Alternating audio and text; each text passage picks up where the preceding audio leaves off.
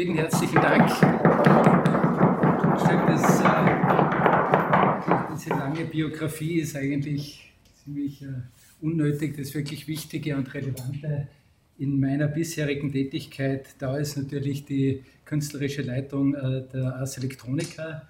Und ich denke, wie schon sozusagen kurz angedeutet, aus diesem Grund bin ich auch eingeladen worden, diese unheimlich herausfordernde Aufgabe zu übernehmen, sozusagen die erste Vorlesung für so eine unheimlich spannende Veranstaltungsreihe zu machen. Äh, wenn man sie durchliest, was alles noch kommt an Vorträgen, äh, an Titeln. Wir haben, glaube ich, sogar schon das Post-Anthropozän irgendwo in dem Titel drinnen. Also da bin ich natürlich mit meiner bescheidenen Sicht auf die Kunstwelt der Ars Electronica äh, wirklich tatsächlich herausgefordert. Und ich habe mir auch sehr lange Gedanken gemacht darüber, sozusagen, womit fängt man denn so einen Vortrag an, welche Bilder sollte ich denn äh, am besten zeigen, sollte man sagen, beginnen mit einem Roboter, der zur Musik tanzen kann, ist das irgendwie der Einstieg in die Überlegungen, was nach dem Menschen kommen kann? Und das ist ja äh, tatsächlich beeindruckend und spektakulär, was da geht und natürlich etwas, was immer auch mit einer ganz bestimmten Fragestellung in dem Zusammenhang ersetzt, äh, äh, besetzt und verbunden ist, wenn wir eben über dann diese Begegnung von Mensch und Maschine denken dann und die Roboter sehen, dann ist das sozusagen die erste Frage, die auftaucht. Aber dann habe ich gedacht, na, vielleicht ist eigentlich äh, viel besser, gleich die Roboter zu überspringen und äh, auf KI zu gehen und zu zeigen.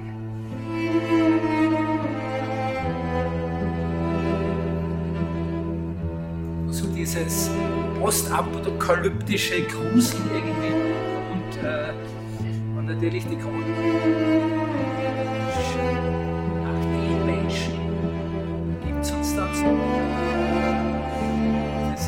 Über, immer mehr.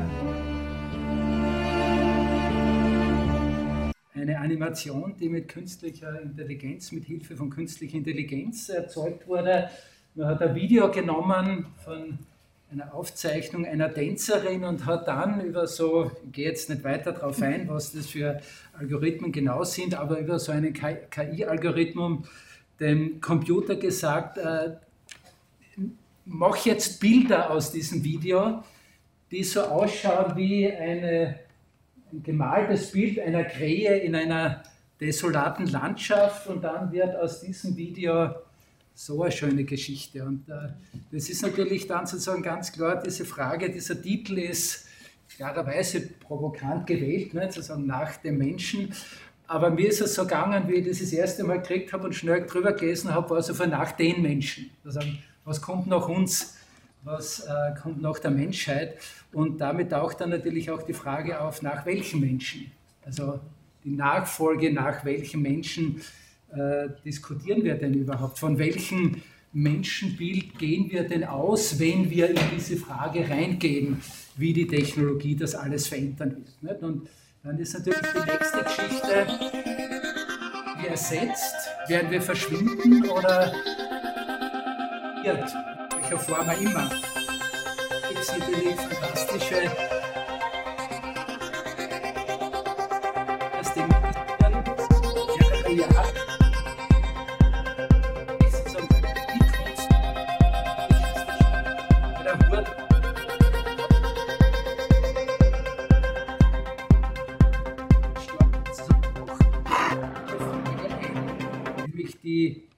Identifikation, die wir treiben. Und dann gibt es sozusagen die nächste Thematik, die ich mir sofort überlegt habe, sollte diese kostbare Zeit, und die muss ich warnen, ich habe 112 Folien vorbereitet. Schauen wir mal, wie weit ich komme. Sollte man nicht eigentlich nur über das reden, was noch viel spannender als die Digitaltechnologie und die künstliche Intelligenz ist, nämlich Gen- und Biotechnologien. Wir machen uns was Gott was für Angst vor dieser Singularität, dass irgendwann die KI einmal so gut denken kann, so intelligent sein wird wie wir, aber dass nebenbei Dinge wie CRISPR-Cas9 und solche Sachen mittlerweile sagen, zum Standard-Equipment gehören, ist etwas, was wir eigentlich verhältnismäßig wenig reflektieren. Wieso denkt man so viel über KI und über Digitalisierung noch und so wenig über Gen- und Biotechnologien ist eigentlich sehr interessant. Und dann bin ich wieder auf dieses äh, Zitat vom guten alten Wilhelm Flusser äh, gestoßen, der ja auch einmal bei der Ars Electronica uns alle begeistert hat. Und der hat diese schöne Frage einfach gestellt, sagen, wer sind denn diese Future, diese zukünftigen Walt Disneys? Und hat sie im Bereich der Molekularbiologie angesiedelt. Und tatsächlich ist es etwas, was äh, für die künstlerische Auseinandersetzung mit dem Welt- und Menschenbild ein unheimlich ergiebiges Terrain ist. Zum Beispiel diese Arbeit von Natalie Jereminschenko, One Trees, bewusst in der Mehrzahl, das natürlich Bezug nimmt auf die 7000 Eichen, die der Joseph Beuys seinerzeit bei der Documenta gepflanzt hat. Und sie ist hergegangen und hat einen Baum geklont und hat 200, glaube ich, oder 1000 sogar auch, 1000 Klons von diesem Baum gemacht. Und hat diese Klons dann in unterschiedlichen Gegenden ausgesetzt, um dann zu dokumentieren, dass natürlich sozusagen der Environmental Impact äh, vielleicht wesentlich größer ist. Er dokumentiert, wo wachsen die Bäume gut, wo sterben sie ab, wie wird damit umgegangen. Oder der Eduardo Katz, der auch seit vielen, vielen Jahrzehnten, muss man sagen, in dem Bereich tätig ist, der mit Forschern gemeinsam einen Hasen zum Grünfluoreszieren gebracht hat. Nicht damit er grün fluoresziert, sondern um dann mit diesem Hasen und seiner Familie, mit Frau und Kindern zusammenzuleben und auf diese Frage der Koexistenz mit künstlichem Leben. Und natürlich haben wir die ganzen großen Künstler auch. Wie weit wird es gehen mit dem Tissue Cultures? Wie weit wird es gehen mit sozusagen künstlicher Inkubation? Und das ist natürlich die Science Fiction ein Thema, das uns immer äh, rechts und links gleich überholt. Aber fast die wissenschaftliche Realität aus. Ein anderes Projekt, das ich da sofort natürlich im Kopf habe, ist vom Guy Benaria und einer ganzen Reihe von Künstlern und, und Wissenschaftlern gemeinsam, der ist hergegangen und hat äh, Hautzellen von sich selber in Stammzellen verwandelt und dann diese Stammzellen in Gehirnzellen. Hat dann eine Zellkultur sozusagen mit seinen eigenen neuronalen Zellen gemacht, hat die mit ganz viel Elektroden sozusagen versehen, sodass diese Zellkultur auf elektrische Signale reagieren kann. Und jetzt geht er her und spielt sozusagen diesem Mini-Gehirn von ihm selbst äh, Musik vor, live, und misst wieder, wie sein Mini-Gehirn, ich meine, Sie sehen alle, ich kann gar nicht oft genug so machen, äh, um so viel äh, Anführungszeichen da hinzuzufügen, wie notwendig wären, um mit diesen Begriffen hier einigermaßen rechtschaffen zu agieren. Aber das, was sozusagen dann an Response zurückkommt, wird wieder in elektronische Klänge verwandelt und dann hast du eine wunderbare Jam-Session, in dem Fall zwischen Pianistin und diesem, ja, dieser Zellkultur, die eben aus neuronalen Zellen des Künstlers besteht. Jetzt machen wir gerade ein Projekt mit ihm, wo es gelungen ist, vom Elvin Lucier, das ist einer der großen Komponisten eigentlich des 20. Jahrhunderts, Klangkünstler, auch ein ganz fantastischer. Kurz bevor er gestorben ist, hat er noch eine Zellentnahme sagen, über sich ergehen lassen. Diese Zellen sind jetzt auch in neuronale Zellen äh, verwandelt worden und das nächste Projekt wird jetzt sein, sozusagen diesen Komponisten, und wieder Anführungszeichen, Anführungszeichen, Anführungszeichen, unsterblich zu machen oder weiterleben zu lassen, ne? indem er dann diese neuronale äh, Zellkultur wieder eben zum Kern, zum Herzen eines Synthesizers macht. Ne? Wo wir dann hinkommen, wie wir irgendwann einmal anschauen werden, da gibt es eine Reihe von fantastischen Künstlerinnen und Projekten. Und dann habe ich gedacht, naja, aber vielleicht müssen wir überhaupt noch viel weitergehen. Es ist ja angesprochen, sagen, es geht ja nicht nur um unser Selbstbild, sondern wie wir auch unser Leben, unser gemeinsames Agieren mit den Tieren, mit der Natur, mit dem sozusagen gesamten Ökosystem unseres Planeten gestalten. Und da gibt es natürlich eine Reihe von fantastischen Projekten, da zum Beispiel von der Marion Laval-Chandé, die sich jahrelang vorbereitet hat, ihr Immunsystem darauf zu konditionieren, dass sie Blutplasma von Pferden vertragen kann. Und parallel dazu in dieser Zeit, wie man da in diesen Videoaufnahmen sieht, unheimlich viele Experimente, Projekte gemacht hat, wo sie versucht hat, sich so gut es für einen Menschen überhaupt nur denkbar ist, hineinzuversetzen in das, was könnte es heißen, ein Pferd zu sein. oder Meyers Mörker, die vor einigen Jahren auch da bei uns bei der Ars Electronica sofort äh, die FPÖ auf den Plan gerufen hat, nicht weil sie irgendwie ihre Hundebabys auch äh, selbst gesäugt hat, sondern weil sie ein Projekt gemacht hat, bei dem sie eine Eizelle aus ihrem Körper mit dem Zellkern ihres Lieblingshundes inkubiert hat. Ist in Wirklichkeit völlig harmlos, weil nichts passieren kann. Die Natur hat es vorgesehen, dass sowas nicht sich entwickeln kann. Gibt es zumindest auch noch keinen technischen Trick, darüber hinauszukommen. Aber natürlich allein die Anmaßung, dass eine Künstlerin hergeht und sowas tut, hat ausgereicht, um einige Leute auch in unserem Gemeinderat fürchterlich aufzubringen dagegen. Und natürlich ist es ein Thema, das auch sehr stark sich mit der ganzen Frage sozusagen der Informations- Technologie verbindet, DNA, Informationstechnologie zusammenzuführen. Großartige Arbeit von Richard Krische war also die Idee des Porträts als künstlerische Gattung völlig neu überarbeitet hat und es dann gelungen ist, äh, im Kunsthistorischen Museum seine DNA-Porträts in die großartige Porträtgalerie des Kunsthistorischen Museums auch zumindest temporär zu hängen. Und dann haben wir gedacht, vielleicht ist eigentlich überhaupt das äh, die beste Geschichte, um äh, über dieses Thema einzugehen. So könnte die Welt ausschauen, wenn wir Fisch sind. Und die Frage, die natürlich bei dem sofort auftaucht, wird es überhaupt jemand kümmern, wenn wir ersetzt werden, wenn wir verschwinden? Was bleibt über von uns? Und natürlich ist es irgendwie äh, so fatalistisch und das ist so eine, eine Lieblingszahlenreihe von mir, die ich schon oft irgendwie eingesetzt habe. Die Zahlen sind natürlich plus, minus, glaube ich, 25 Prozent oder irgend sowas. 200.000 äh, Jahre gibt es uns als Homo sapiens. Ne? muss man vorstellen, wir haben dann 180.000 Jahre braucht, bis wir draufgekommen sind, dass es sinnvoll sein könnte, nicht jeden Tag in der Früh aufzustehen und zu sagen, mit einem Speer oder irgendwas bewaffnet, den Tieren hinterher zu rennen, um Nahrung zu produzieren, sondern dass man sesshaft werden könnte, dass man Landwirtschaft treiben könnte. Ne? Dann haben wir damit angefangen und haben 19.800 Jahre gebraucht, plus minus wieder, bis wir halt kapiert haben, dass menschliche Genialität, Maschinen zu bauen, zum Beispiel eine Dampfmaschine, unheimlich klasse ist, weil man die menschliche Arbeitskraft damit ersetzen kann. Vor 20 Jahren ungefähr haben wir angefangen zu entdecken, dass wir mit Smartphones auch Katzenfotos austauschen können. Ja, und zwei Jahre haben wir jetzt Zoom und wie schwierig das noch immer ist, haben wir gerade jetzt irgendwie gesehen.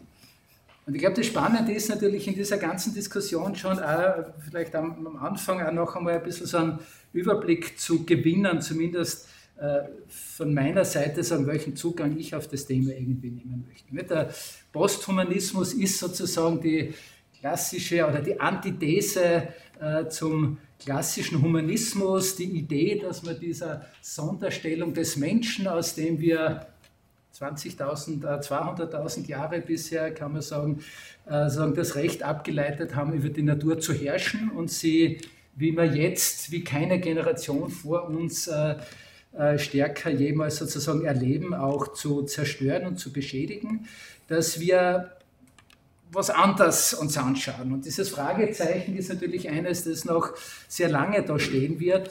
Eine der Theorien ist natürlich zu sagen, okay, so wie es da im, im Konzept ja vorgesehen ist, nutzen wir sozusagen diese Idee eines Posthumanismus auch, um eine neue Form der Beziehung von Mensch und dem gesamten globalen Ökosystem herzustellen. Und dann gibt es die zwei schönen Strömungen, die Posthumanisten und die Transhumanisten, ähm, die sich eigentlich selber nie wirklich einig sind, wer wohin kehrt und wer was genau definiert, wird dann eher sozusagen über Leitfiguren definiert und innerhalb derer gibt es das, was natürlich schon eine ganz spannende Geschichte ist, sozusagen einen technologischen Posthumanismus und das, was man den kritischen Posthumanismus äh, nennt. Der technologische ist sozusagen die Idee, dass wir durch Technologie, die wir als Menschen ja seit es uns gibt, entwickeln. Nicht? Es gibt diese schöne, dieses banale Bonbon, äh, man kommt auf die Welt, man hat Kaffee und es ist kalt.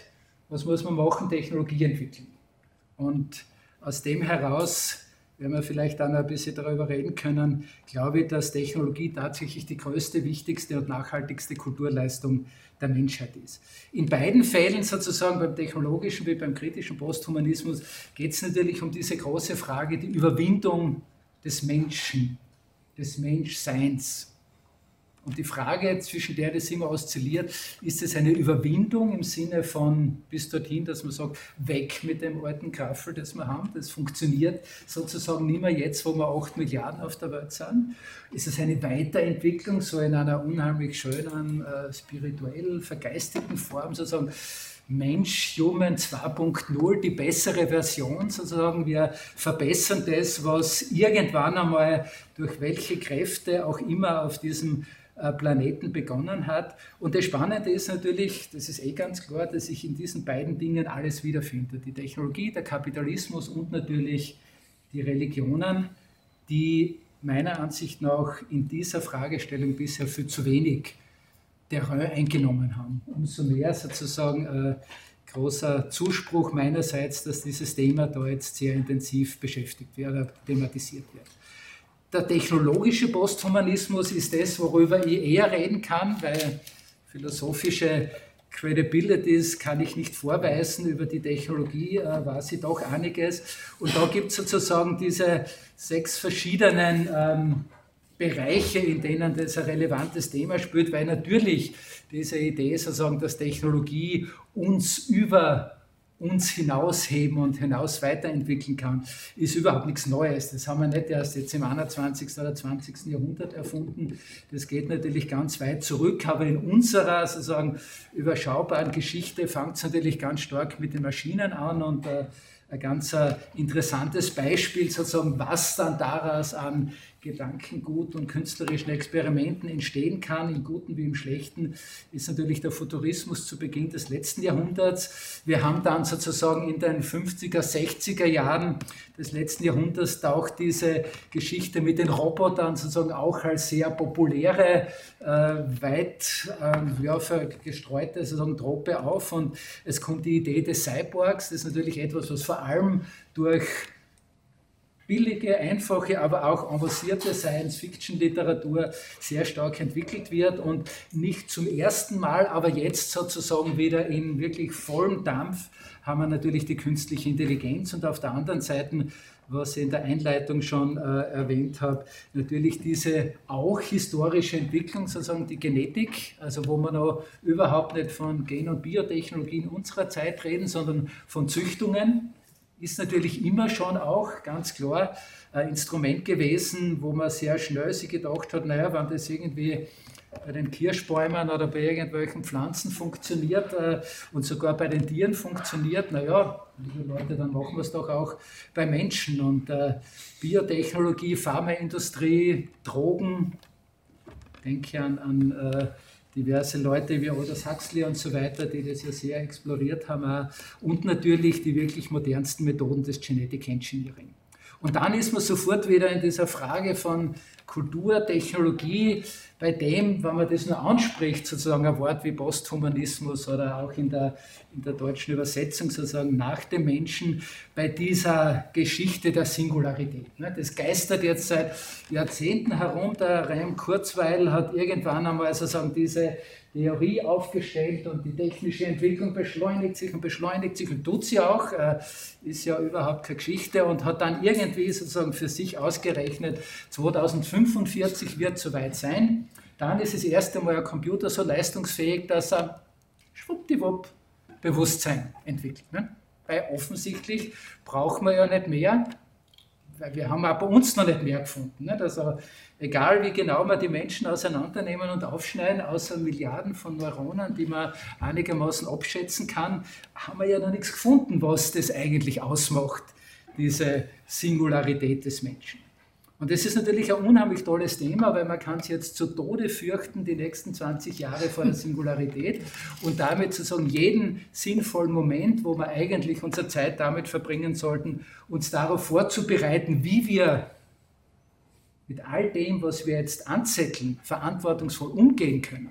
Das geht ja auch nicht von heute auf morgen. Ne? Das ist ja eine enorme Kulturleistung, die wir da vor uns haben, damit wir, wir sehen sozusagen, wie, wie, wie, wie absolut unfähig wir bisher sind, mit den noch sehr harmlosen, einfachen Kräften und Leistungsfähigkeiten der digitalen Technologie umzugehen. Und dann erst mit dem, dass es technisch natürlich, das wird schon so hinkommen, dass wir 2045, 2050 Computer haben, die von der Kapazität, von der Rechen-Denkperformance mit uns Menschen mithalten können.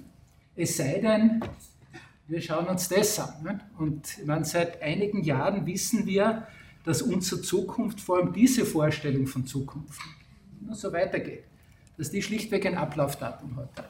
Und entweder wir schaffen das, und es gibt überhaupt keine Anzeichen dafür, dass wir es wirklich schaffen. Ja, oder es stellt sich die große Frage, ob solche Serverfarmen, die man natürlich ganz besonders gern irgendwo in kalte Gegenden hinstellt, im Moment ist Kasachstan gerade ein heißes Eisen für solche Dinge, ob die überhaupt noch betreibbar sind. Wenn wir vielleicht einfach auch nachdenken müssen, wofür geben wir das bisschen Energie aus, das wir sozusagen überhaupt noch auf unserem Konto haben. Aber dann habe ich mir wieder gedacht, okay, ich sollte nicht zu weit abschweifen, ich komme von der Ars Electronica, reden wir über das, was ich wirklich weiß und was es einfach alles für, spannende Projekte gibt. Und ich meine, 1997 ist nicht so lang her, für viele für uns, für manche schon. Das war einer der coolsten Prototypen dessen, was zwischendurch dann irgendwann einmal Google Glass. Äh, und was jetzt wieder sozusagen das heiße Eisen von Facebook oder Meta und Co. ist, sozusagen Brillenwaffen, die es ermöglichen, so gleichzeitig im realen Raum zu agieren, aber auch verbunden zu sein mit dem Internet, Informationen aus dem Internet, Informationen ins Internet zu spielen. Und wenn ich sage, es geht um diese Augmentation, dieses Übermenschen, sozusagen über unsere Fähigkeiten hinauszuwachsen, ist natürlich sozusagen das Bindeglied, das uns fehlt zwischen dem leistungsfähigsten Gehirn und Computer, den wir da oben drinnen haben, und diesen Milliarden Rechen- und Informationszentren, die es weltweit gibt. It's not clear die Stelle, die uns how, for instance, uh, material gets into was uns wirklich how food gets in. Und das ist vielleicht etwas, was uns auch noch eine Zeit lang äh, davor abhalten wird, dass solche Szenarien kommen. Ein großartiges Projekt, Arthur Elsener, ist damals beim Symposion aufgetaucht, hat sich hingestellt, sein Gesicht, seine Gesichtsmuskulatur verkabelt und dann hat er auf den Knopf gedruckt und der Vortrag ist losgegangen. Äh, die Geschichte ist die, dass das ein Computersystem ist, das äh, gerade auf einer Konferenz von Computersystemen, so Symposion, Vorlesungsserie oder sowas, den anderen Computersystemen seine neueste Errungenschaft präsentiert. I was developed by the Digital Equipment Corporation and my most important features were designed by Dennis Clapp MIT Speech Laboratory. an der schlechten Videoqualität, sondern das war halt damals State of the Art von Sprachsynthese. Das System stellt sich irgendwie vor, wer es entwickelt hat, was es tut, schreibt dann ganz äh, begeistert, jetzt geschafft hat, eine Schnittstelle, ein Interface zu entwickeln, in dem es in der Lage ist, menschliche Gefühle zum Ausdruck zu bringen. Ich sitze dann sozusagen eine halbe Stunde lang von traurig bis lustig äh, irgendwie dargestellt wird und das System erzählt dann halt außerdem, ja, wofür was Besseres. Ich kann das jetzt kombinieren. Ich kann sozusagen auf einer Hälfte kann ich traurig sein, auf der anderen kann ich lustig sein. Äh, der, was er wirklich anfängt, selber weh zu tun, als er das angeschaut hat, er dann sozusagen diese Geschichte durchexerziert. Und natürlich ein unheimlich schönes Symbol dafür, dass sich die Sache ja durchaus auch gedreht betrachten lässt. Ne? Und es ist egal, in welches Jahr der Ars Electronica man schaut. Äh, ist eh der Fehler, den ich gemacht habe, dass ich mein Archiv aufgemacht habe und dann findet man einfach so viele tolle Projekte zu dem Thema, die man alle herzeigen möchte. Und es ist natürlich immer sozusagen diese Frage des Menschenbilds für sich selbst, für uns für unsere Gesellschaft, aber natürlich immer in dieser Begegnung mit den Maschinen. Was können die Maschinen irgendwie machen? Und Roboter sind natürlich was unheimlich Spannendes. Schon 1979, die erste Ars Electronica ist mit einem Roboter eröffnet worden. Kommen in Linz, Herr Spar 12. Spar 12. Ich bin ein menschlicher Roboter. 40 Jahre äh, Bankfoyer oder den Supermarkt. Er hat sich den Ein Haufen Schrott, jede Menge Drähte, Kontakte und Computer. Das ist Tumbling Man, jene kinetische Roboterskulptur, für die die beiden Amerikaner Chico McMurtry und Rick W. Sayre eine Auszeichnung des Prix Elektronik erhalten haben. Und immer natürlich Frage, die sich zwar jeder stellt, aber auf die Zum Leben erweckt wird er durch den Menschen, den Mitspieler. Sie stecken in telematischen ist es Anzügen. spannend, einen Roboter zu bauen, der irgendwie ein Mensch ausschaut. Das ist so ziemlich der erfolgreichste Roboter, den wir jemals auf der Ars Electronica gehabt haben, in Sachen mit Menschen zu kommunizieren und natürlich auch Menschen hinters Licht zu führen. Das war vielfach die Geschichte da, dass wirklich so weit hingegangen sind. Wir gar nicht und so. Und natürlich sozusagen kommen da in einer Geschichte, äh, die eine unheimlich wichtige Rolle spielen wird, äh, in der ganzen weiteren Entwicklung äh, dieser Idee von Robotern als Companions oder vielleicht überhaupt Stellvertreter von Menschen. Welche Tätigkeiten können sie wirklich ausführen und was stellen wir uns dabei vor? Die sogenannte Empathiefalle, dass sobald wir irgendwas sehen mit zwei cooler Augen und einem Strich drunter, sofort irgendwie das angrenzen. Ich kann stundenlang nur Fotos aus dem AEC herzeigen, wo man Besucherinnen unterschiedlichsten Alters sieht, wie sie irgendwie mit unseren Robotern äh, kommunizieren. Eine ganz äh, großartige Geschichte war natürlich, dass wir 2009 diesen Roboter nicht nur im AEC ausstellen konnten, sondern auch dieses spannende Forschungsprojekt damals mit dem äh, Ishiguro machen konnten, wo wir den Roboter einfach eine Woche lang oben ins Café reingestellt haben, ohne irgendeinen Hinweis. Und einfach beobachtet wurde und er hat seine Studenten mitgehabt, Assistentinnen aus äh, Kyoto, die einfach dann beobachtet haben und recherchiert haben, okay, wie reagieren Menschen drauf? Wann ist dieser Moment, wo sie sich so einen trauen hingehen? Wann ist der Moment, wo sie plötzlich wieder Angst kriegen, wo sie zurückweichen? Und da gab es dann richtig so mit Stoppuhr, wie lang dauert es, bis sie das probieren? Es gibt, glaube ich, niemanden, der nicht bei diesem Roboter irgendwann einmal dieser Versuchung erlegen ist, einfach zu greifen. Ne? Und diese, diese Bedeutung des Physischen ist natürlich ein Jahr später hatten wir diesen Roboter. Das ist, äh, finde ich, eines der spannendsten Projekte für ihn. Wie Telenoid, wie wir gesehen haben, ist die Idee, dass der Roboter jetzt ein Avatar ist. Der ist verbunden mit einer Konferenzanlage. Everybody can easily adapt to that robot. Lautsprecher. um, actually, this is my solution, my answer. You know, the, what, what is a human? What is the minimal design as a human? So when no, nobody has seen this robot before. So of course, you know, the, this is my design and based on my experience. And, but I think, uh, you know, um, that obviously this is a human, but you know, well, we cannot tell who irgendwie is it. menschlich zu erscheinen. Vom Aussehen angefangen natürlich bis hin zu Funktionen. Und dieses Ding The schaut Terminal has the wirklich 12 actuators, and the, you know the, the system they, uh, consists of uh, robot itself and personal computer. No, okay. Also diese The camera on the laptop computer is analyzing facial expressions and lip movement and head movement and sending Und noch ein Jahr später haben wir im Linzer Dom oben im großen Dings da hinter der Orgel äh, das Theaterstück von ihm äh, präsentieren können, wo er einen dieser Androiden-Roboter als Schauspielerin einsetzt und natürlich sozusagen eine ganz eine klassische Geschichte, der Roboter sozusagen als Sterbebegleiter für den Menschen da in dieser Situation. Und äh, sagen, seiner weiteren Projekte, die ich total durchaus spannend finde, weil sie sagen, alle über diese Frage ja natürlich arbeiten, über den Menschen hinauszugehen, war das, es gibt in Japan so äh, diese Geschichte von äh, Living Cultural Heritage. Also das sind äh, Leute, die äh, irgendeine Kunstform oder Handwerksform besonders gut können und die werden schon zu Lebzeiten sozusagen zum Kulturerbe erklärt, damit sie dann als Meister das auch weitergeben können. Ne? Und das ist äh, einer, ich habe jetzt seinen, seinen Namen vergessen, ich habe das heute für, äh, das wieder rausgesucht, äh, der eben eine bestimmte Form der Theaterpräsentation äh, besonders gut kann und der Großmeister in Japan ist, aber eben, äh, es war klar, der wird vielleicht noch ein, zwei Jahre leben und dann ist vorbei.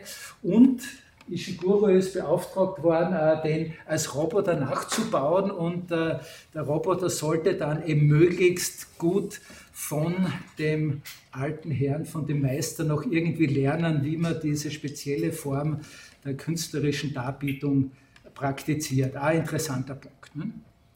Und das andere ist natürlich dabei, das mich total interessiert in dieser Frage, wie weit kann und soll man denn in die Vergangenheit zurückgehen?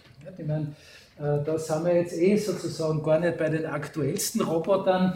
Aber natürlich eine unheimlich spannende Geschichte, wie sich das entwickelt, wenn wir ein bisschen weiter zurückgehen. 1961 wird zum ersten Mal so ein Roboter bei General Motors für die Autoproduktion eingesetzt.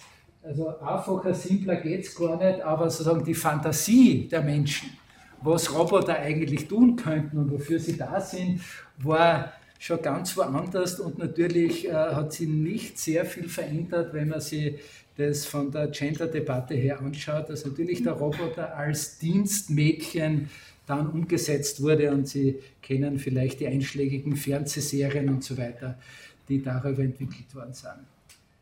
Die Entwicklung dieser sozusagen autonomen Roboter ist natürlich vor allem in den 50er Jahren ganz stark vorangetrieben worden, aber geht natürlich immer wieder weiter zurück und äh, die Idee, sozusagen äh, menschenähnliche, von den Funktionen, vom Aussehen menschenähnliche Maschinen zu bauen, ist nicht etwas, das bei uns begonnen hat. Die Idee, sozusagen mit der Technologie den Menschen steuern zu können, ist etwas, da haben wir eine Geschichte aus 1899 oder 1898, äh, glaube ich, ist das passiert.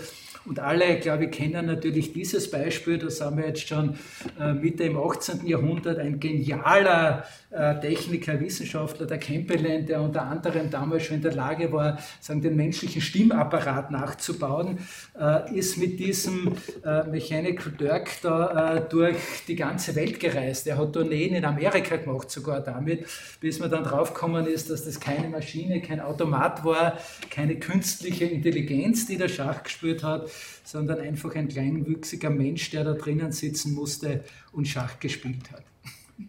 Die Geschichte geht aber noch weiter zurück, und zwar weit zurück, sozusagen auch aus dem typischen Bereich unserer westlichen Welt, wo wir glauben, wir haben sozusagen diese ganzen Technologien erfunden und beherrschen sie. Äh, diese Band, eine Musikroboterband aus dem Bagdad des 11. Jahrhunderts, äh, hat tatsächlich funktioniert, mit Wasserkraft angetrieben, haben dann diese vier Roboter, würde man heute sagen, Automaten, hat man früher gesagt dazu, äh, zum äh, Musikspielen angefangen und äh, ja, tausend Jahre später haben wir wieder die gleiche Idee. Ne? Also wenn wir jetzt sagen wollen, was wir kennen, wir Japaner, wir von Toyota bei der Weltausstellung, ne? was wir für Maschinen bauen können, dann bauen wir etwas, was total schwierig ist für Menschen. Und wenn wir das nachbauen, dann glauben wir, wir haben eine tolle Technologie. Und wahrscheinlich haben wir es ja. Und es geht wirklich bis ins 9. Jahrhundert zurück, äh, dieser ähm, auch Roboter, dieser Automat, der eine Art Flöte, ein äh, Schalmei-artige, äh, Schalmei-artiges Blasinstrument spielen konnte, geht zurück ins dokumentiert ins 9. Jahrhundert und war natürlich sozusagen damals, das war das, was die Herrscherhäuser sagen, absolut hoch geschätzt haben. Also diese äh, Ingenieure, die sowas bauen konnten, waren sozusagen die, ja, die hochverehrten äh, Expertinnen damals am Hof. Und natürlich ist das Ganze immer verbunden mit dieser Frage wieder der Prothetik. Ne? Also da haben wir so die klassischen Fälle der Prothetik. Wir haben ein eine Funktion des Körpers verloren und ersetzen sie. Ne? Das, was an der Geschichte von einem japanischen Künstler, das ich da demonstrieren durfte, einfach so cool ist, ist einfach die ganz andere Überlegung, nämlich was wäre denn, wenn wir jetzt darüber hinausdenken und sagen, okay, wir kennen Füße, wir kennen Hände, wir können mittlerweile nahezu alle Körperteile mit technischen äh, Prothesen ersetzen. Denken wir doch einmal darüber nach, was cool wäre, wenn wir sonst auch noch hätten. Ob man das wirklich braucht, ist eine andere Frage, aber wesentlich sinnvoller umgesetzt da im rechten Bild eine Prothese für diesen jungen Kerl, der seinen Arm verloren hat. Der, äh, die Prothese ist versehen mit so Anknüpfungspunkten, dass man die ganze Palette von Lego-Technologie ansetzen kann. Und der kann sozusagen selber seine Prothese, wie es ihm gerade äh, Spaß macht, irgendwie weiterbauen und weiterentwickeln. Und natürlich sind wir auch längst schon dort, äh, dass es Prothesen gibt, die direkt ins Gehirn eingebaut sind. Da gibt es eine Reihe von Menschen, äh, die das schon haben und die über so eine Prothese tatsächlich dann äh, auch sehr komplexe Abläufe steuern können. Wir sind mittlerweile auch so weit, dass wir Retina-Implantate haben, dass Menschen, die blind sind, wieder relativ gut sehen können, sodass sie sich selbstständig in der Welt bewegen können. Aber dann passieren so tolle Dinge, also toll wieder sehr zynisch gemeint, dass dann so eine Firma, die das äh, erfolgreich entwickelt hat und vermarktet und schon äh, bei relativ vielen Menschen tatsächlich implantiert hat, dann einfach bankrott geht und von einem Tag am anderen die Wartung für diese Geräte einstellt und die Menschen dann Implantate drinnen haben, die nicht mehr funktionieren und man kann sich vorstellen, wie unendlich schwierig das ist, sowas einzubauen und noch viel schwieriger bis unmöglich ist es, das auszubauen. Und das bringt mich dann sozusagen auf eine Frage, die man, wenn man über diese technologisch motivierte Idee eines Posthumanismus nachdenkt, dann müssen wir natürlich über diese Wechselwirkung von nicht nur Mensch und Maschine, sondern Gesellschaft, Kultur und Technologie nachdenken. Und da gibt es diese zwei schönen sozusagen Paradigmen, den technologischen Determinismus, das ist eine unheimlich klasse praktische Geschichte. Wir denken uns, dass die Technologie sozusagen von Server, mit hoher Autonomie irgendwas geworden ist, dann gibt es bestenfalls sozusagen die Technikerinnen, die Ingenieurinnen dazu, die nur ein bisschen verantwortlich sind dafür, aber wir alle bitte haben nichts damit zu tun. Ne? Sagen wir da, der blöde Computer, das blöde Windows 11, das jetzt da drauf installiert ist, macht uns das Leben schwer. Ne? Und das ist natürlich eine ganz eine klasse, bequeme Geschichte, weil man sie wunderbar sozusagen jeder Verantwortung entledigen kann. Was aber natürlich auch das Problem ist, dass man sich auch der Handlungs- und Gestaltungsmöglichkeiten entledigt. Ne? Demgegenüber steht sozusagen die, die Denkrichtung eines sozialen Konstruktivismus in dieser Entwicklung von Technologie, wo man einfach ganz klar sieht, was ja äh, die Realität ist. Es gibt kein Stück Technologie auf diesem Planeten, äh, das nicht von Menschen gemacht wurde. Vielleicht ein paar äh, einfache Werkzeuge, die auch Tiere, wie man mittlerweile weiß, machen, aber es sind zwar keine Menschen, aber es ist trotzdem auf dem Planeten entstanden. Ne? Und es ist sozusagen die Gesellschaft, es sind wir Menschen, die eigentlich die technische Entwicklung vorantreiben. Und das ist natürlich unheimlich spannend, weil es uns in die Pflicht nimmt, Verantwortung für das, was wir technologisch möglich machen, auch zu übernehmen, aber gleichzeitig auch in die Möglichkeit versetzt, selber zumindest mitzuentscheiden. Jetzt vielleicht nicht als einzelne Menschen, aber als Gesellschaft, in welche Richtung denn die Verwendungen, die Anwendungen dieser Technologie gehen sollen. Für uns in Kunst und Kultur ist das natürlich ein Thema, das äh, die letzten Jahrzehnte massiv gewachsen ist, nämlich wie kann man das zusammenbringen. Und es gibt da wunderbar mittlerweile entwickelte internationale äh, Community auch von Art Science Kollaborationen. Es gibt unheimlich viele tolle Residency-Programme und man spricht üblicherweise von Art Science Kollaboration. Aber ich glaube, das wirklich Interessante ist, ist es eher als Art Science Interaktion zu, zu bezeichnen, nämlich Interaktion zwischen Kunst und Wissenschaft in diesen Denk- und Entwicklungsprozessen, aber dann auch eben Bezug nehmend auf die Interaktion mit der Gesellschaft, die eben in der Anwendung, im Rollout von Technologien passiert, denn eigentlich erst dort in der Anwendung und damit sozusagen natürlich auch in der Frage der Skalierbarkeit, wie viele Menschen haben bestimmte Technologien zur Verfügung, entsteht das, was man eben diese transformativen Wirkungen der Technologie bezeichnet.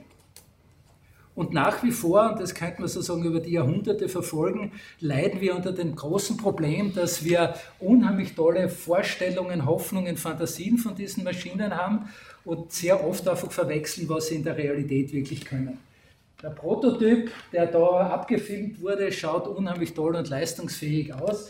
Die Realität, wie Roboter da tatsächlich im Moment sozusagen in großen Stückzahlen von Hunderttausenden zum Einsatz kommen, hat sich nicht viel weiterentwickelt in Wirklichkeit von diesen Experimenten aus den 50er Jahren. Und wenn da nicht alle 50 cm oder Meter ein QR-Code am Boden ist, dann wissen die Maschinen sehr schnell nicht mehr, wo sie sind und was sie tun. Dann sind wir wieder bei der Kunst. Weil die Frage ja natürlich nicht nur das ist, was macht der Roboter, was kann der Roboter, sondern was kann er mit uns machen. Was kann sozusagen die Präsenz, die Anwesenheit, die Nutzung dieser Technologie für uns verändern? Und das ist ein unheimlich tolles Projekt, und zwar Schweizer Künstler, Ostart, sie sind nicht Brüder, aber sie sind irgendwie verwandt miteinander. Mein Vater ist ein, ein ganz bekannter auch Ingenieur in der Schweiz gewesen. Und die haben diese Maschine gebaut. Haben tatsächlich einen Chor gefunden, der gesagt hat, cool, da machen wir, haben ein Stück komponiert und geschrieben dafür. Und worum es jetzt geht, ist, dass einfach die Körperspannung, die sich verändert, wenn du von dieser Maschine in alle möglichen Richtungen gebogen wirst. Natürlich wie ein Filter, ein elektronischer Filter in einem Synthesizer oder einem Mischpult. Weil auch nur selber probieren. Nicht? Lad dir mal vier und versuch, den gleichen Ton zu halten. Sofort wird die Stimme enger, das Richtung verändert sich. Und äh, das ist da eben ausprobiert worden. Und, das mehr die Pop-Variante dessen, dass sie die Besucherinnen von das Licht also solchen Exoskelette schnallen konnten und dann ist auf den Knopf gedrückt worden, wie in einer Disco, es ist ein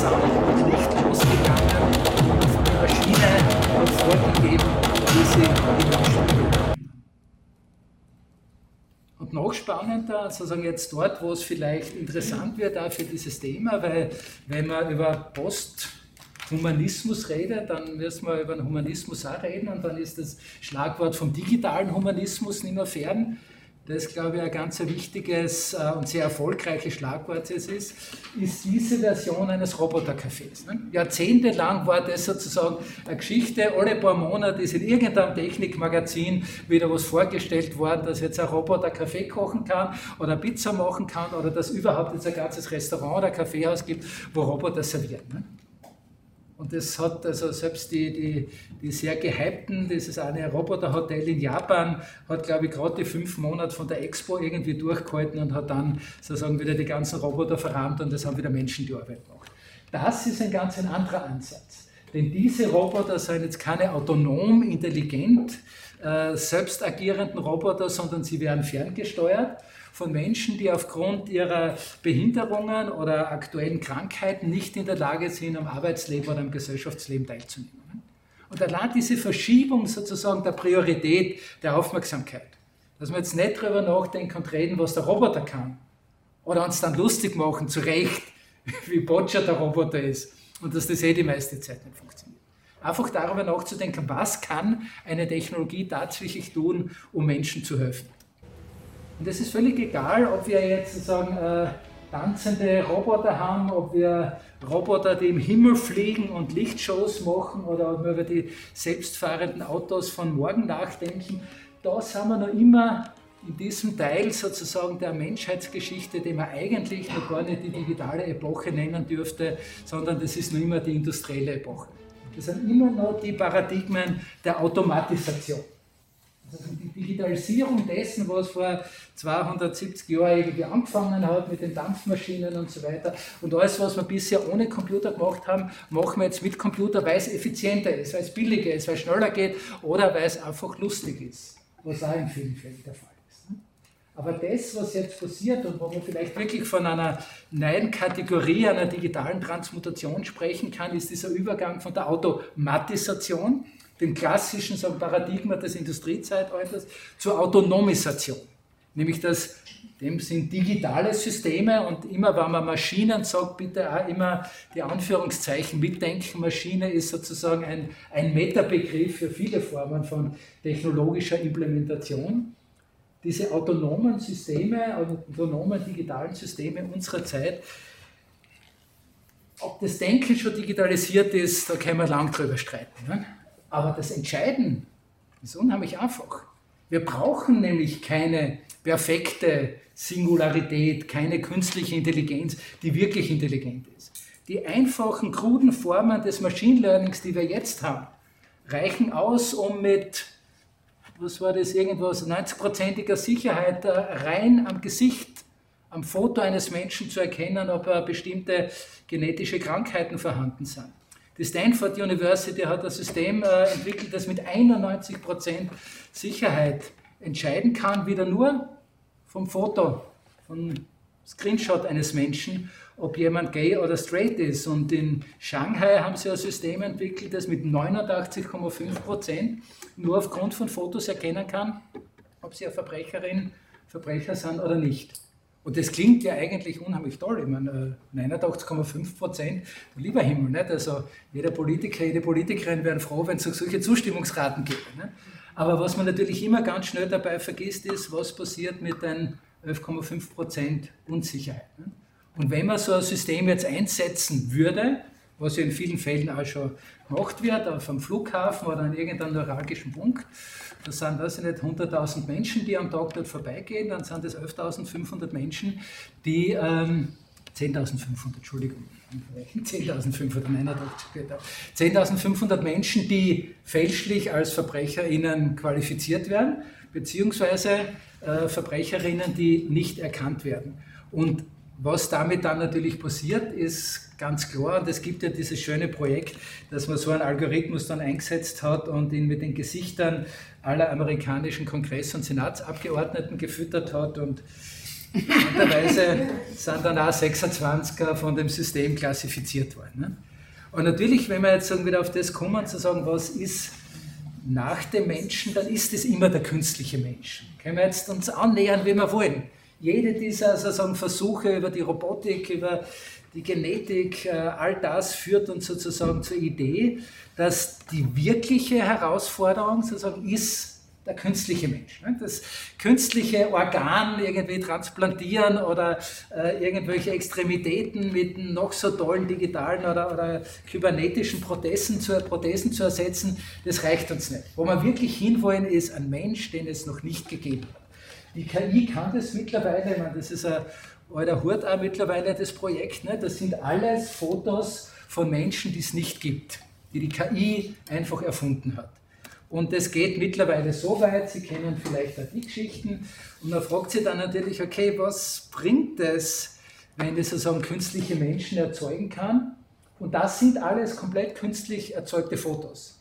Das ist jetzt nicht irgendwie ein Algorithmus, der im ganz Google, im ganzen Internet durchsucht und sagt, okay, jetzt versuche ich Fotos von Managern rauszusuchen, sondern man gibt so einem KI-System einfach ein, ich hätte gerne ein Foto von einem Manager. Und dann wird Punkt für Punkt all das, was Sie da drauf sehen, ist nicht irgendwie aus der Wirklichkeit genommen, ist auch nicht eine Kollagierung, dass man hergeht und sagt, okay, nimm irgendeinen Hintergrund und dann so mit Copy und Paste oder sowas.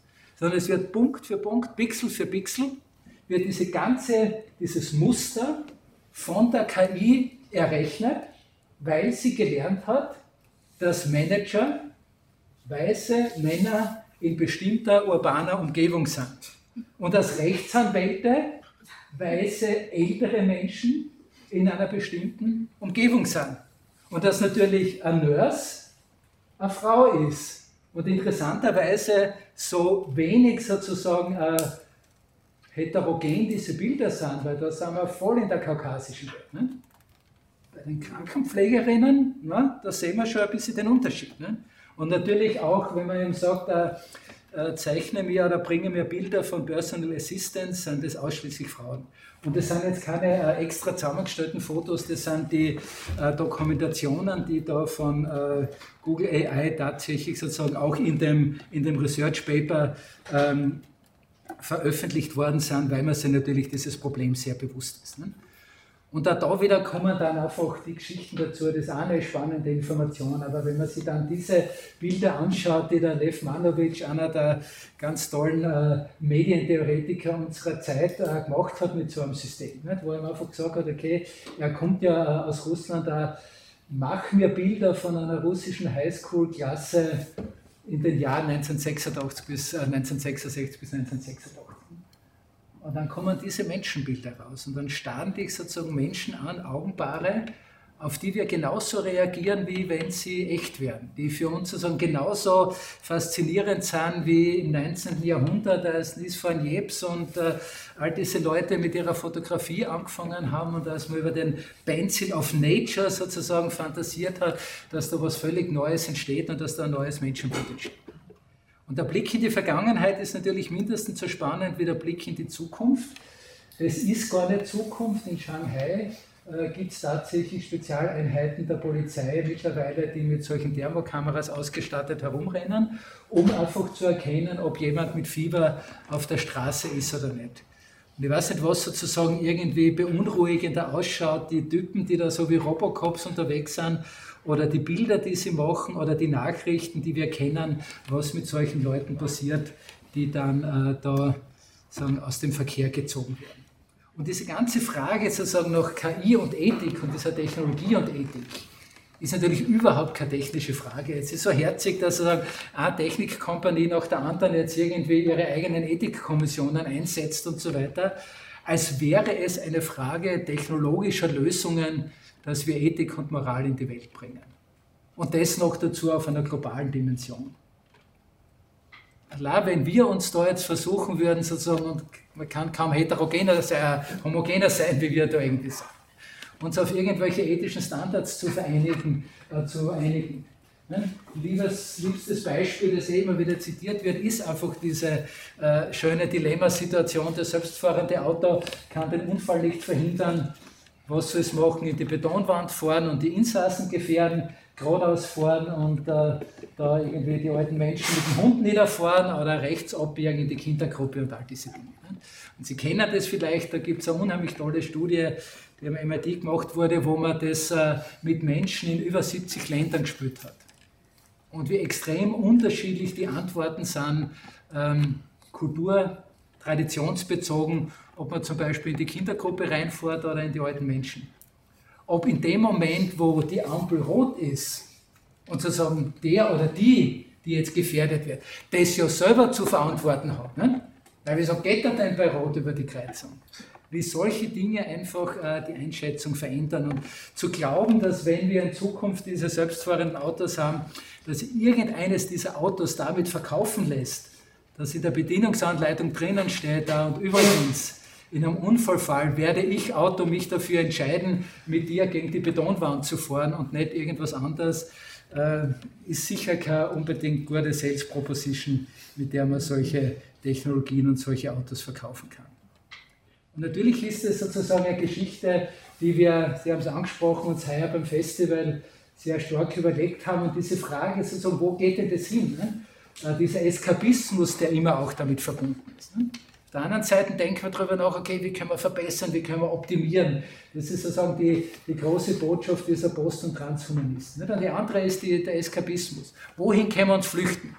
Und da hinten die Raketen, mit der sich der Elon Musk und der Jeff Bezos irgendwie auf dem Mars irgendwie verschüssen und da vorne sagen wir Sterblichen, die dann irgendwie mit der Datenbrille ins Metaversum irgendwie eintauchen dürfen. Und ich muss wirklich sagen, sozusagen von all den technischen Zukunftsvisionen für die Next Generation Humans ist das Metaversum wirklich die traurigste und einfallsloseste bisher. Aber es ist eine, die sehr vielversprechend ist, nicht? weil Meta hat allein 10 Milliarden Dollar jetzt investiert und das machen sie jetzt jährlich in die Entwicklung dieser ganzen Technologie dahinter. Äh, und wenn man das irgendwie vergleicht, so die Größenordnungen, wofür wir sonst 10 Milliarden Dollar ausgeben oder die 44 Milliarden Dollar von Elon Musk für Twitter und was dann sozusagen äh, äh, zum Beispiel äh, der Präsident Biden irgendwie äh, vorgeschlagen hat, was er für ein äh, Climate Change irgendwie ausgeben will, dann ist es wahrscheinlich gar nicht so weit daneben, dass wir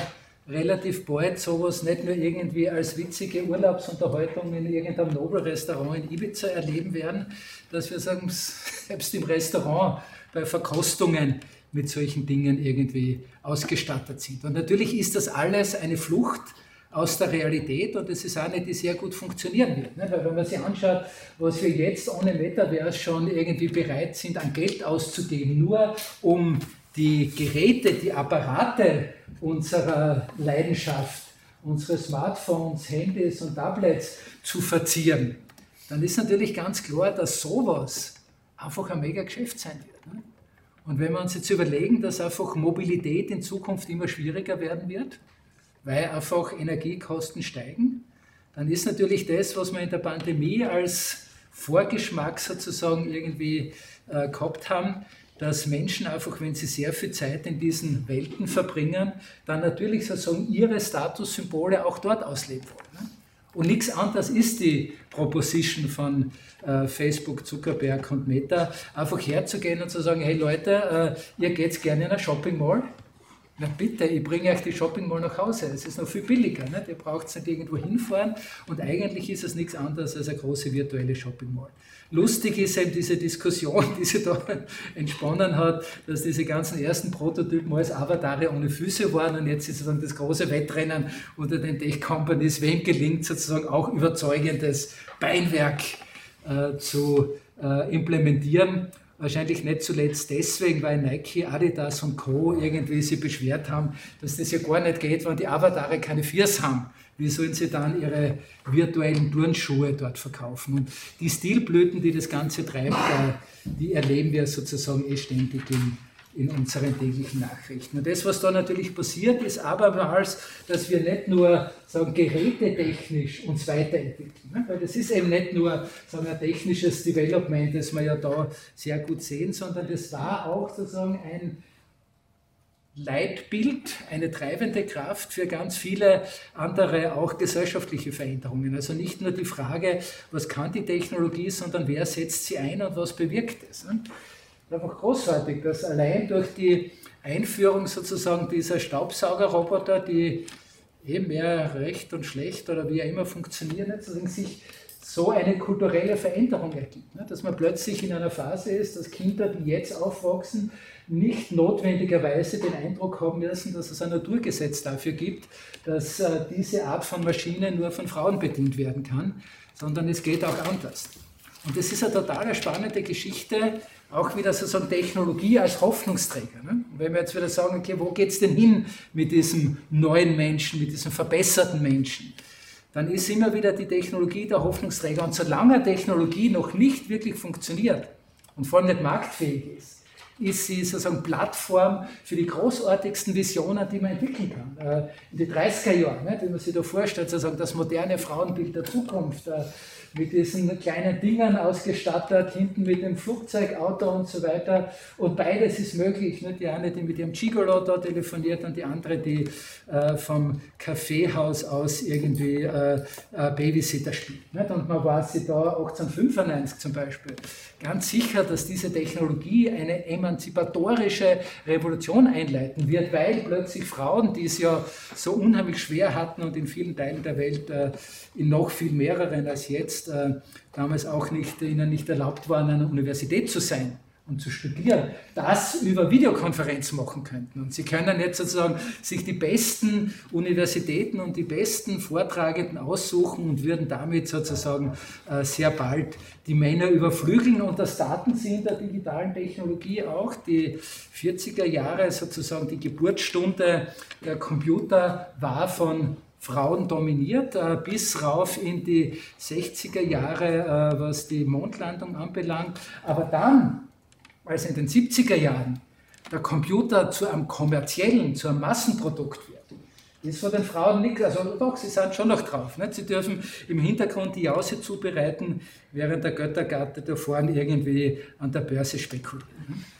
Und diese Frage ist also, welche Visionen verbindet man dem mit Technologie? Die lässt sich wieder wunderbar zurückverfolgen. Und wir gehen immer irgendwie davon aus, man sagt immer sagen, äh, der Krieg ist die, die, die Mutter oder der Vater aller Technologie. Nein, es sind großartige Visionen von Menschen, die ganz davon überzeugt sind, dass sie anderen Menschen helfen können. Auch der gute alte Leibniz hat geschrieben, sozusagen seine Motivation, die Rechenmaschine zu entwickeln, war, dass er eben den menschlichen Geist von den trivialen Aufgaben des Rechnens befreien will. Großartig. Was er irgendwie vergessen hat dazu zu sagen, ist, dass er Auftraggeber äh, auch gleichzeitig der Steuereintreiber dieser ganzen Region irgendwie war und äh, ohne sein Geld äh, diese Maschine auch nicht zu bauen gewesen wäre. Und bevor, glaube ich, nur irgendein Geist befreit wurde, war die Maschine schon für die Buchhaltung und die Kontrolle der Steuereinnahmen zuständig. Und auch die Kommunikationstechnologie hat die gleiche Geschichte. Der optische Telegraph, das erste europaweite Telegrafiesystem, ist erdacht worden von einem Mönch, der so begeistert war von der französischen Revolution. Egalité, Fraternité, der hat gesagt, super, das wollen wir machen, aber es geht ja nicht, dass nur ein paar Leute in Paris da teilhaben können. Das ist eine ganze Nation. Wir müssen vom Norden bis zum Süden müssen die Leute wählen können und abstimmen können und hat dieses System entwickelt. Ne? Jungs von der Französischen Revolution haben ihn relativ schnell wieder geschickt, wie äh, viele andere auch mit guten Ideen, unter anderem, wie sie es auch mit Frauen gemacht haben, die mit guten Ideen gekommen sind. Und erst als der Napoleon dann äh, ein System gebraucht hat, um mit seinen Truppen, die er über ganz Europa sozusagen ausgesandt hat, möglichst schnell und effizient kommunizieren zu können, erst dann ist dieses System aufgegriffen worden. Oder Paul Autley und Henri Lafontaine, die Ende des 19. Jahrhunderts unter diesem Eindruck der damals ganz massiv war. Nicht? Mitte des 19. Jahrhunderts wird die Druckerpresse automatisiert und plötzlich explodiert das Wissensuniversum. Die Menschen haben geächtzt und gestöhnt. Keiner kann mehr unter dieser Flut von Informationen irgendwas anfangen. Es wird alles im Bach gehen mit unserer Kultur, weil wir völlig mit Informationen überschwemmt werden. Und die sind hergegangen und haben gesagt, okay, dann machen wir was dagegen bauen wir sozusagen ein neues Klassifikationssystem für eine universelle Bibliothek, die wir tatsächlich auch aufbauen. Und sie haben nicht nur eine Bibliothek, ein Karteikartensystem aufgebaut mit, äh, glaube ich, irgendwas 11 oder 12 Millionen einzelnen Einträgen, wo Bücher, Zeitschriften, Ton- und Filmdokumente dieser Zeit klassifiziert waren. Sie haben eine Suchmaschine dazu entwickelt. Man konnte dort per Telegraph oder per Brief oder wenn man in Brüssel äh, gelebt hat, auch dorthin gehen und sagen, okay, ich hätte bitte gern alle Dokumente, Informationen über alle Dokumente zu dem Thema musste eine Gebühr zahlen und so weiter und hat diese Antworten bekommen. Und hat sich dann auch schon Gedanken gemacht, äh, wie eigentlich sozusagen die Zukunft dieser Systeme ausschauen wird und hat einen Bildschirm entwickelt, wo mehrere Fenster aufgehen für die unterschiedlichen äh, Kanäle, für Schrift, für Text, für Ton, für Film, für Kommunikation und so weiter. Auch mit der großen Idee dahinter, das ist ja kein Wunder, denn Paul Autley kennen die wenigsten, aber in Henri Lafontaine, den haben wir in der Schule gelernt, weil er Friedensnobelpreisträger ist. Die beiden waren nämlich beseelt davon, Ende des 19. Jahrhunderts, dass wenn es gelingen würde, hinreichend, idealerweise die gesamte, das gesamte Wissen der Menschen allen Menschen zur Verfügung zu stellen, dann würde das ja automatisch Demokratie, Gleichberechtigung und Frieden bringen. Ne? War der Erste Weltkrieg, dann war der Zweite Weltkrieg und äh, das ist eine ganz andere traurige Geschichte. Was irgendwie spannend ist, dass sozusagen diese äh, File-Cabinets der damaligen Zeit sehr ähnlich ausschauen wie das, was heute unser digitales Wissen ist. Und wenn man dann wieder zurückgeht zu so einem Bild, hm, dann haben wir wieder das, dass man sagt, ja mein Gott, also irgendwie, wie man das in die Hosen gemacht hätte, nicht, hupft er da herum. Aber ich meine, ich bin ja Ingenieur, ich darf darüber begeistert sein und bin auch absolut begeistert. Ich meine, Zivilisationsleistung, Kulturtechnik, kulturelle Leistung. Das, ich meine, Sie das vorstellen, dass wir Menschen in der Lage sind, Maschinen zu bauen, die das können. Ne? Und dann schaut man sich das wieder dazu an und dann ist man sofort geneigt zu sagen, okay, alles gut und schön, das Match Mensch-Maschine geht noch immer locker für uns aus. Ne? Und ist schon wieder in diesem gleichen Denkfehler drinnen, den wir vorher sagen, äh, mit dem technologischen Determinismus angesprochen haben, nämlich zu glauben, dass das irgendwas Getrenntes ist. Das ist kein Match Mensch gegen Maschine. Beides ist Mensch.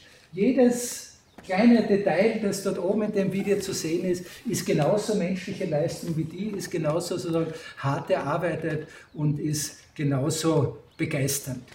Die Frage dabei ist natürlich in dieser Technologie, werden wir da drinnen verschwinden? Ist das, wie verschwinden wir da? Verschwinden wir da in diesen VR-Welten? Schaut es so aus, sozusagen, der nächste Mensch, umgeben sozusagen von Dutzenden, das ist eine Dame, die da äh, ihre irgendwelche Kleidungen, Kleidungsstücke verkauft, am besten gleich über 40 Handys und Kanäle gleichzeitig. Und das ist kein Kunstwerk, ne? das ist äh, ein kleines Business. Ähm, wenn du irgendwo äh, für deine Internetseiten oder für Google irgendwie viele Userinnen an einem Ort brauchst, ne? du willst deinen Markt oder dein Geschäft, dein Restaurant gut vermarkten, dann engagierst du solche Leute, der fährt dorthin und schon sind 100 Menschen mehr an diesem Ort. Ne? Wenn du das mit deinen Nachrichten willst, dann ist es in Wirklichkeit auch völlig wurscht, wie viele Userinnen, Followerinnen du hast. Du beauftragst einfach diese Clickbaits und Clickfarms und äh, Menschen sitzen da Tag und Nacht drinnen und tun das. Und das ist auch so ein Projekt, wo ich am Anfang eigentlich gedacht habe, okay, das muss ein Kunstprojekt sein. Nicht? Weil irgendwie so die Geschichte, dass so jemand mit dem spürt, dass die Vögel sind irgendwie tot mittlerweile, man hört kein Vogelzwitschern mehr, aber die Handys zwitschern überall. Nicht? Nein, wenn man den Artikel genauer durchliest, kommt man drauf, das ist ein ganz neues Schattenbusiness, äh, äh, weil diese äh, Lieferketten, so wie Amazon und so weiter, ähm, die teilen die Jobs für Auslieferungen über automatisierte Systeme zu. Also da schaut der Computer, welches, nicht welcher Fahrer, Fahrerin, welches Auto ist am nächsten, beziehungsweise welches Handy ist am nächsten und der oder die kriegt dann sozusagen diesen Job gemeldet oder halt gepusht äh, aufs Handy und weiß, okay, ich bin jetzt dran, ich fahre dorthin, hole das ab und bringe das dorthin. Und jetzt gibt es kluge Menschen, die hängen rund um diese Warehouses Handys in die Bäume und verstecken die in der Gegend. Und das unheimlich kluge, intelligente System von Amazon kann natürlich nicht unterscheiden, ob das jetzt das Handy ist, das tatsächlich im Auto ist äh, oder eben eines dieser Handys. Die fangen diese Aufträge ab und gegen eine bin noch nicht draufgekommen, wie hoch diese Gebühr ist, aber gegen eine Gebühr können dann die Leute, die tatsächlich die Lieferjobs machen, sagen, diesen äh, Job erhalten. Äh, ebenfalls spannend sozusagen, äh, wenn man Uber oder Bolt und solche äh, Services verwendet, die lesen zum Beispiel aus, äh, wie viel Akku ihr Handy noch hat. Und umso weniger Akku sie im Handy haben, umso teurer wird die Fahrt weil sie natürlich genau wissen, dass man dann irgendwie relativ schnell noch äh, äh, eine Bestellung oder eben einen Wagen bestellen. Aber einmal mehr, es gibt die Künstlerinnen und Künstler, die dagegenhalten. Ein wunderbares Projekt von Simon Weckert. Er hat 99 Kenntnis in dieses Wagel gegeben, ist die Straßen rauf und runter gefahren, bis der intelligente Algorithmus von Google glaubt hat, die Straße ist verstopft da ist ein Stau und hat sozusagen den Menschen in dieser Straße einen schönen Tag beschert. Oder der Dries de Porta hat äh, die öffentlichen Übertragungen aus dem Parlament in Belgien äh, mit so einem KI-System sozusagen beobachtet und macht jetzt regelmäßig Statistiken, wer wie viel Zeit, die er eigentlich da im Parlament sitzt und für uns debattieren, regieren, mitbestimmen sollte, mit seinem Handy spielt. Ne? Ein anderes tolles Projekt, das er gerade unlängst gemacht hat, er hat Fotos von Instagram-Influencern genommen, hat dann äh, rausgesucht, sozusagen, wo ist dieses Foto gemacht worden, hat dann geschaut, was gibt es für Überwachungskameras in der Nähe von diesem Ort und hat genau den Moment, den die Influencerinnen da sozusagen ganz glamourös abgebildet haben, rekonstruiert und hat einfach gesagt, okay, schauen wir uns an, 10, 20, 30 Sekunden vorher, wie sind diese Bilder entstanden. Und das Ganze passiert sozusagen in einer Frage, wenn wir wieder sagen, äh, der Mensch nach dem Menschen, nach der Menschheit. Wer ist nach 1970 geboren? Okay. Alle anderen haben in ihrer Lebenszeit erlebt, dass sich die Menschheit verdoppelt hat. Seit 1970 sind wir doppelt so viel geworden. Muss man überlegen, das ist nicht viel. Gerade einmal 50 Jahre oder so. Ne? Wir haben uns tatsächlich verdoppelt auf dem Planeten. Jetzt haben wir fast 8 Milliarden, davon haben 5,31 Milliarden Menschen äh, Handy, ein Smartphone, 5 Milliarden Menschen nutzen regelmäßig das Internet, 2,93 Milliarden nutzen mindestens einmal im Monat Facebook. 2,93 Milliarden. Und wenn wir das jetzt vergleichen, was gibt es für eine vergleichbare Größe von menschlicher Gemeinschaft? Die irgendwas miteinander gemein hat. Staaten geht nicht mehr, weil selbst China ist mit 1,3 Milliarden schon lange ausgestiegen. Das nächste, was noch bleibt, ist die Christenheit. 2,2 Milliarden. Nicht? Ungefähr 1,3 davon sind Katholikinnen und Katholiken. Wenn wir aber da auch nur die zählen würden, die mindestens einmal im Monat ihren Account nutzen, also sprich Kirchengehen oder sowas, ich sage es immer, sozusagen, ist eine, eine schöne provokante Geschichte natürlich.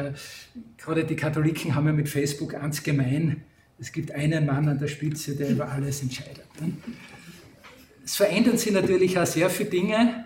Ob sich das jemals verändern wird, ob sich das Menschenbild der katholischen Kirche irgendwann mal so verändern wird, dass Frauen auch Priesterinnen werden können. Aber das ist ein anderes Thema.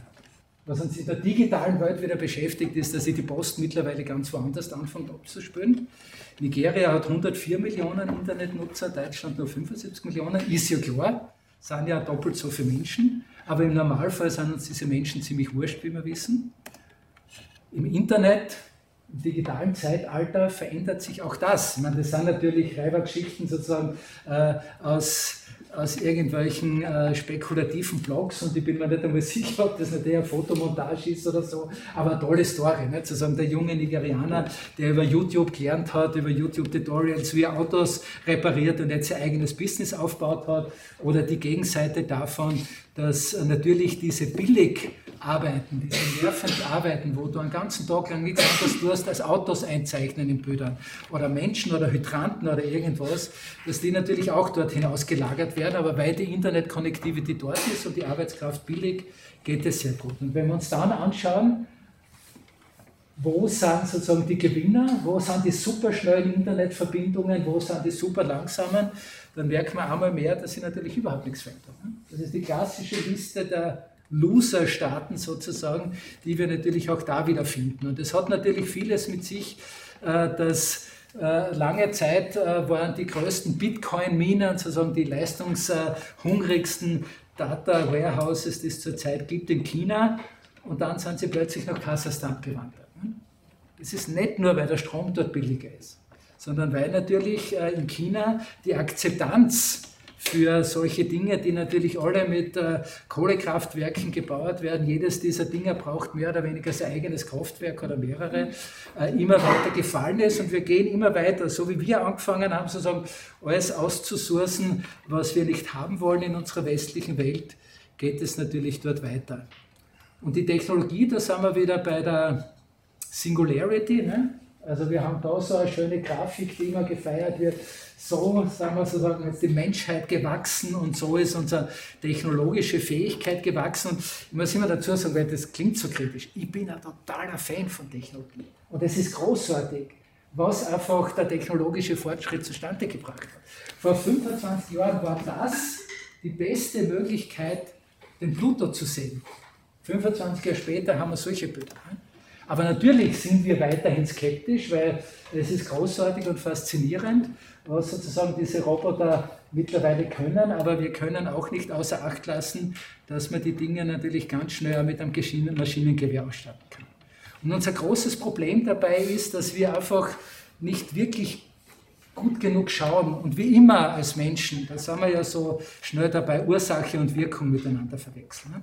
Und eigentlich reden wir in dieser ganzen Erfolgsstory der digitalen Technologie ja nicht über den Erfolg der menschlichen Genialität, was wir können, sondern das, was wir immer sehen, diese tollen Erfolgskurven.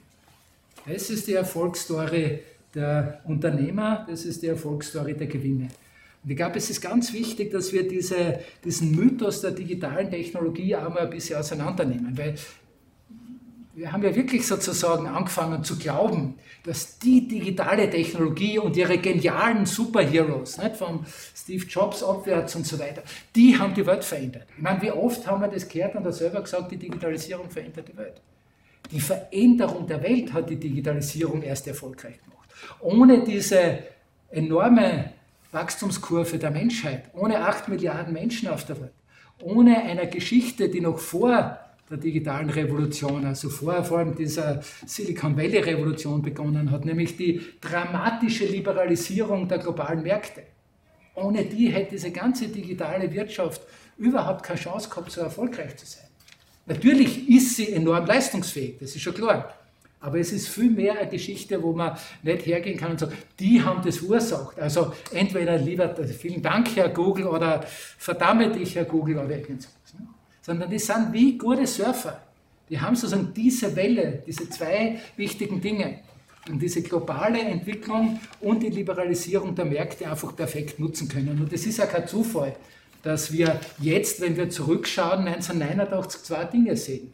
Zum einen den Fall äh, der Berliner Mauer, also den Kollaps der Sowjetunion und damit natürlich sozusagen den grenzenlosen, unreflektierten Durchbruch des äh, Kapitalismus und im gleichen Jahr natürlich auch die Entwicklung äh, des Internet zum World Wide Web.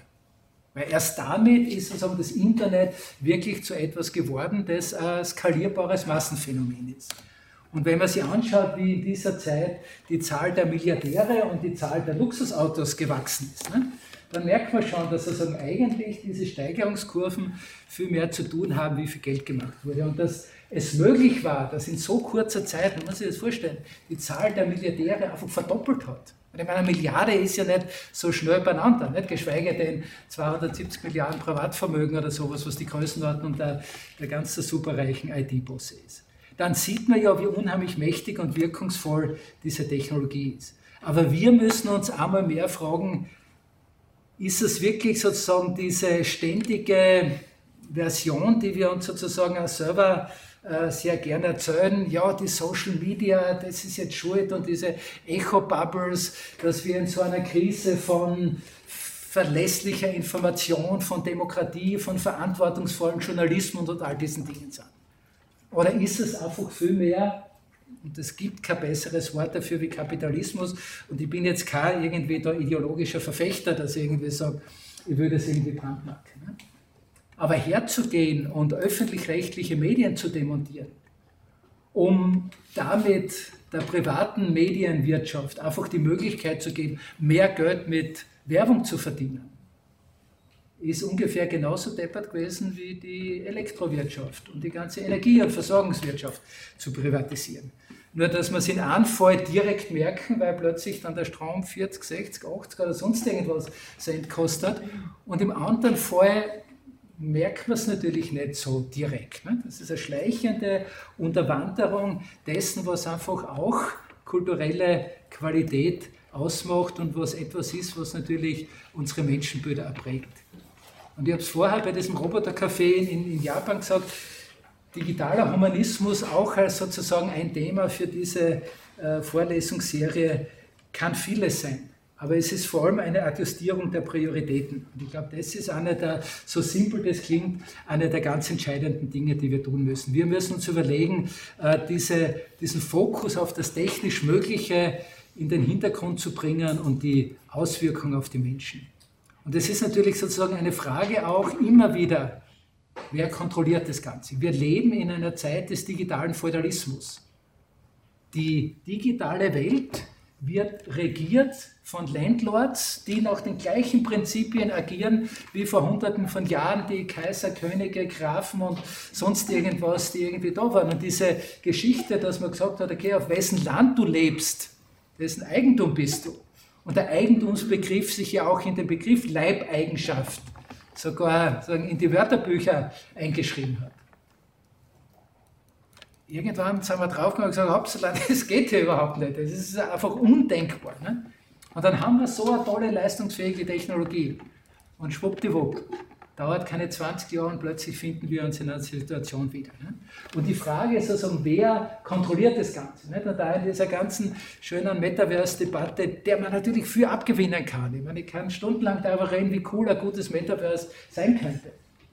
Aber wenn das Metaverse etwas ist, ein neuer Lebensraum, der aus puren kommerziellen Zwecken entwickelt wird und dann eine Person die einzige ist, die erhobenen Hauptes dort durchgehen kann. Und in dem Bild die einzige ist, die selber entscheiden kann, schaue dorthin, schaue dahin, schaue dahin. Und die anderen sind alle diese glücklichen Schafe, die im Metaverse bitte.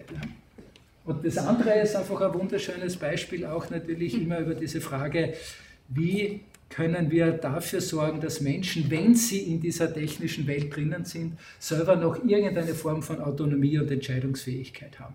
Das System ist unheimlich effizient. Damit werden äh, die Flüchtlinge zum Beispiel in Sadari äh, sofort, wenn sie aufgenommen werden, äh, kategorisiert, wie sagt man da richtig, einfach aufgezeichnet, äh, nicht mit irgendeinem Dings, dass ein Name gesagt wird und ein Geburtsdatum oder ein Reisepass, den man eh nicht hat, sondern es wird ein, ein Iris-Scan gemacht. Mit diesem Iris-Scan kann man im Supermarkt einkaufen und so weiter und so fort. Ne? Funktioniert super, verlässlich, es können auch viel weniger Betrügereien gemacht werden. Und die einzige Sache, die halt bleibt, welche Möglichkeit hast du als Flüchtling, wenn du dort hinkommst, zu sagen, na, also eigentlich würde man Iris jetzt nicht in dieser Datenbank haben. Ne? Und das ist die Frage sozusagen, wer und wie kontrollieren wir diese Kräfte. Und wenn sozusagen da nicht wirklich was passiert und wenn wir auf dieser Front nicht gescheiter werden, nämlich wie wir den Energieverbrauch dieser Systeme effizienter einsetzen, wie wir den Ressourcenverbrauch dieser Systeme einsetzen, dann werden wir eben bald dort sein, dass die Frage, ob es 2045 sozusagen jetzt den digitalen Übermenschen in Form von einer KI gibt, dass die nicht mehr davon abhängig, wie clever und genial unsere Wissenschaftlerinnen und Wissenschaftler sind, sondern wie wir das Ganze überhaupt energietechnisch hinkriegen und wie wir das sozusagen in einer Form der sozialen Verträglichkeit hinkriegen. Eins ist ganz klar, wenn wir diese Technologie für Menschen nutzen wollen, dann dürfen wir sie nicht den Menschen überlassen, denen wir bisher Technologie überlassen haben. Vom Dieselskandal rückwärts bis zu solchen Dingen, dass ESSO in den 60er Jahren wirklich stolz damit Werbung gemacht hat, dass sie so viel Energie sozusagen aus der Erde rausholen, dass sie sogar sieben Millionen Tonnen von Gletscher damit schmelzen können. Das braucht man nicht. Zu guter Letzt noch... I en värld där allt fler pratar om virtual reality är vi stolta över att presentera natural reality.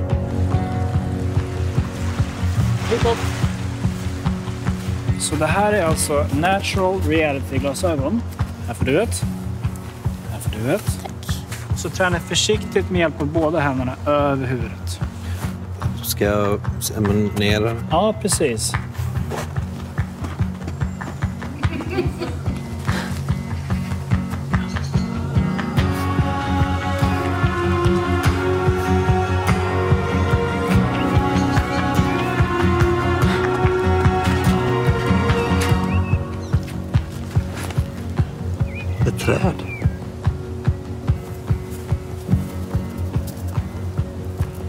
Känns ju till och med kallt.